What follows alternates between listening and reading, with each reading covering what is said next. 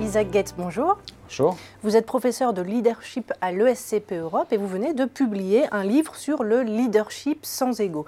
Alors pour commencer, est-ce que vous pouvez nous expliquer ce que c'est que le leadership sans ego? Le leadership sans ego implique euh, non pas euh, d'agir et de décider pour euh, peut-être hein, paraître comme le plus intelligent, mais de créer un environnement dans lequel les autres peuvent agir. Et pour cela, il faut euh, se subordonner aux salariés au plus bas salaire dans l'entreprise, car celui qui va agir, il faut se mettre à son service. Alors pourquoi est-ce que ce n'est pas encore aussi développé que ça pourrait l'être? Parce que euh, être euh, un leader sans ego implique de faire moins, pas plus. Or, le, la conception assez répandu du leadership, euh, c'est d'être des héros, des surhumains, euh, des superman.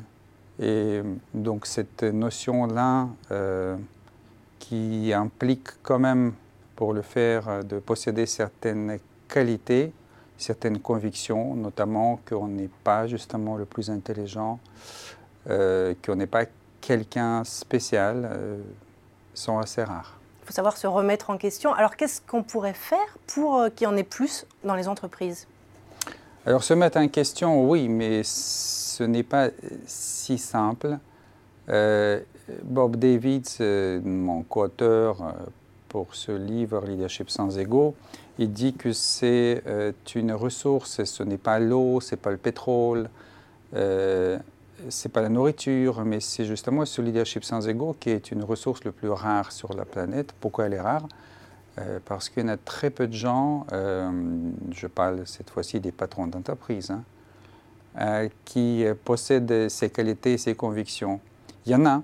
J'ai rencontré, j'ai étudié une centaine hein, à peu près des, patrons d'entreprise dans le cadre de cette recherche, qui ont ça, peut-être par l'éducation la majorité, néanmoins, euh, ont dû travailler, ont décidé de travailler avec des coachs pour les aider d'adopter une posture euh, au service des gens. Et puis il y a quelques cas rares euh, qui ont dû consulter des, des, psychothérapeutes. Alors quel est le rôle, quel peut être le rôle des écoles de management pour développer justement un leadership sans ego au niveau de l'entreprise? Alors les étudiants qu'on a à l'école ne sont pas des dirigeants. Donc ça ne s'applique pas à eux d'être les leaders. D'ailleurs, on ne fait pas de thérapie non plus à l'école. On fait un petit peu de thérapie de groupe dans nos cours. Voilà. Mais les écoles, ils ont un rôle à jouer pour euh, transmettre des savoir-faire euh, qui s'appliquent au domaine où le management est nécessaire. Les finances, supply chain, il y a beaucoup de domaines et en même temps d'éclairer les élèves aux approches pour les domaines où le management ne s'applique pas, et notamment les êtres humains. Bien, merci beaucoup Isaac Gates pour cet éclairage sur le leadership sans ego. Je vous en prie.